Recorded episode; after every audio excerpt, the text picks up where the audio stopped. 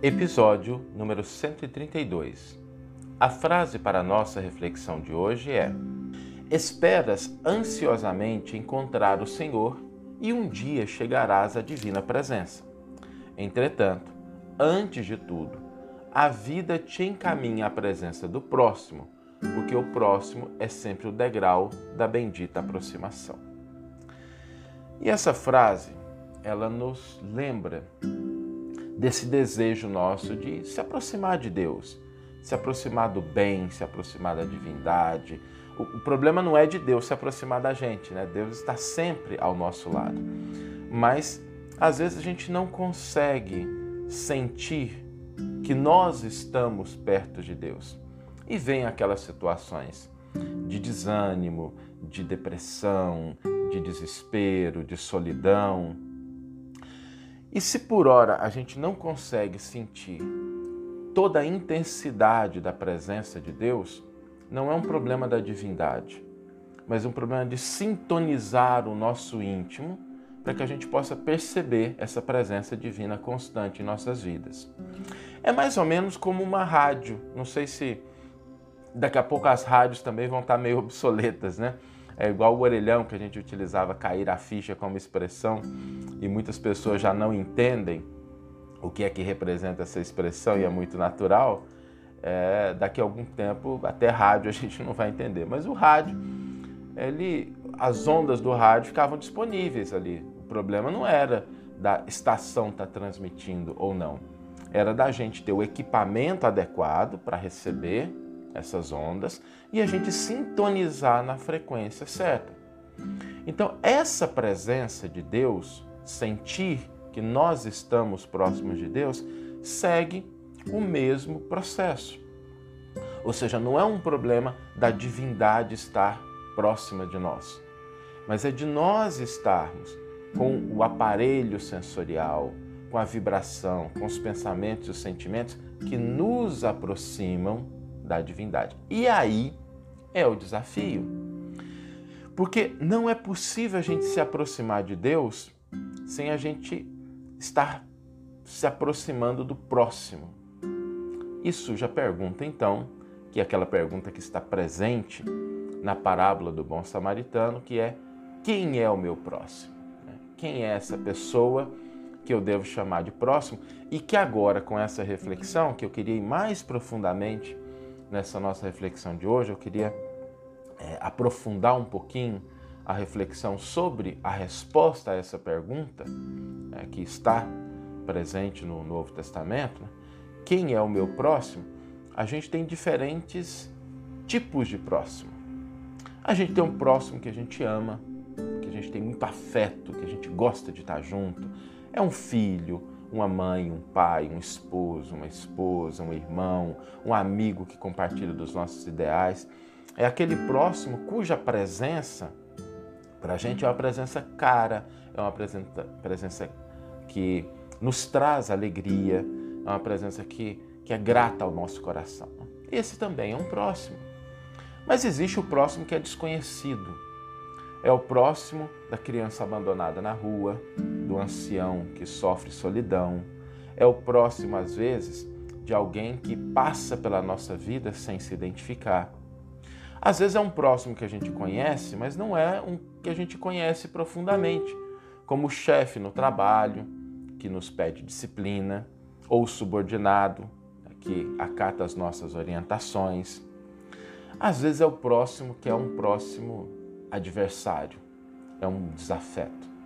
E nesse próximo que não compartilha da nossa forma de pensar, é o próximo que não tem os mesmos gostos que a gente, é o próximo que tem diferenças, é que a gente vai percebendo uma nuance importante.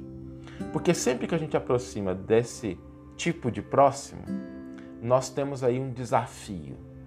Porque quem nos traz um problema está nos convidando a possibilidade de resolução.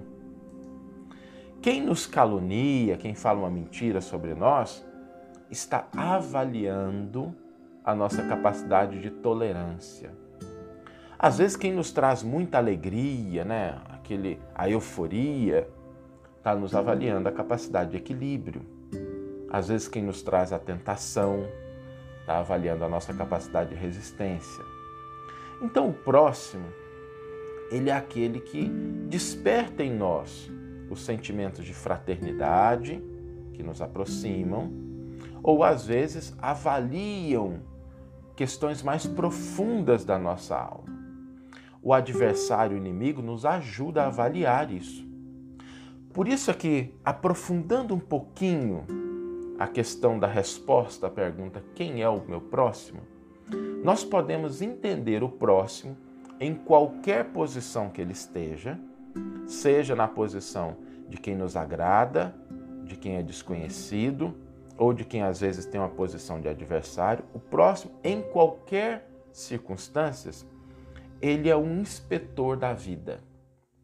Ele é alguém que representa a vida, medindo em nós a posição da nossa alma, se nós estamos mais próximos ou mais distantes de Deus.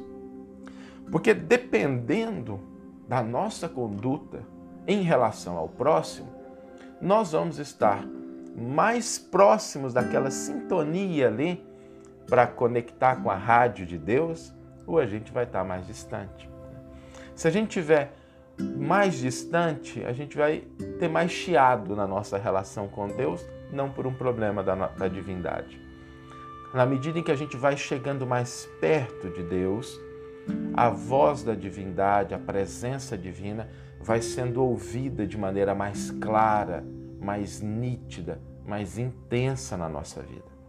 E a maneira da gente avaliar se a gente está chegando mais perto de Deus ou não é em relação à nossa conduta com o próximo.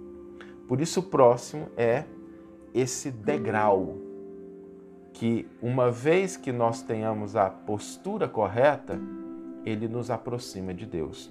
E aí a gente lembra de que quando a gente olhar para o próximo, a gente sempre deve pensar em duas coisas. Em primeiro lugar, qual é a necessidade do outro que eu posso atender? O que, que o outro precisa, que está nas minhas mãos, atender? E segundo, qual é a oportunidade que ele está me oferecendo de avaliar, de testar de desenvolver as minhas virtudes, as minhas possibilidades que me levam a uma aproximação com Deus. Por isso, voltando lá à parábola do bom samaritano, se o samaritano ele foi o apoio daquele homem caído, daquele homem que estava ali precisando, se ele reconheceu ali a necessidade do outro e se colocou na posição de ajudá-lo, o outro, o homem caído, foi a oportunidade que o samaritano teve de se aproximar mais de Deus através da fraternidade legítima e do amor que ele estava cultivando. Então, o próximo tem esse sentido que eu gostaria aqui de deixar de uma maneira mais profunda. Né? O Evangelho, a gente sempre brinca que o Evangelho é um oceano. A gente mergulha até onde a gente tem fôlego. Mas a resposta à pergunta, quem é o meu próximo, ela também tem essa dimensão.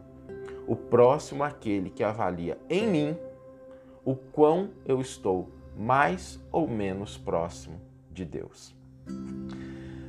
Vamos ler agora a íntegra do versículo e do comentário do qual a frase foi retirada. Ele, porém, querendo justificar-se, disse a Jesus: quem é o meu próximo? Lucas, capítulo 10, versículo 29. O comentário é intitulado O Próximo e Nós. Esperas ansiosamente encontrar o Senhor e um dia chegarás à divina presença.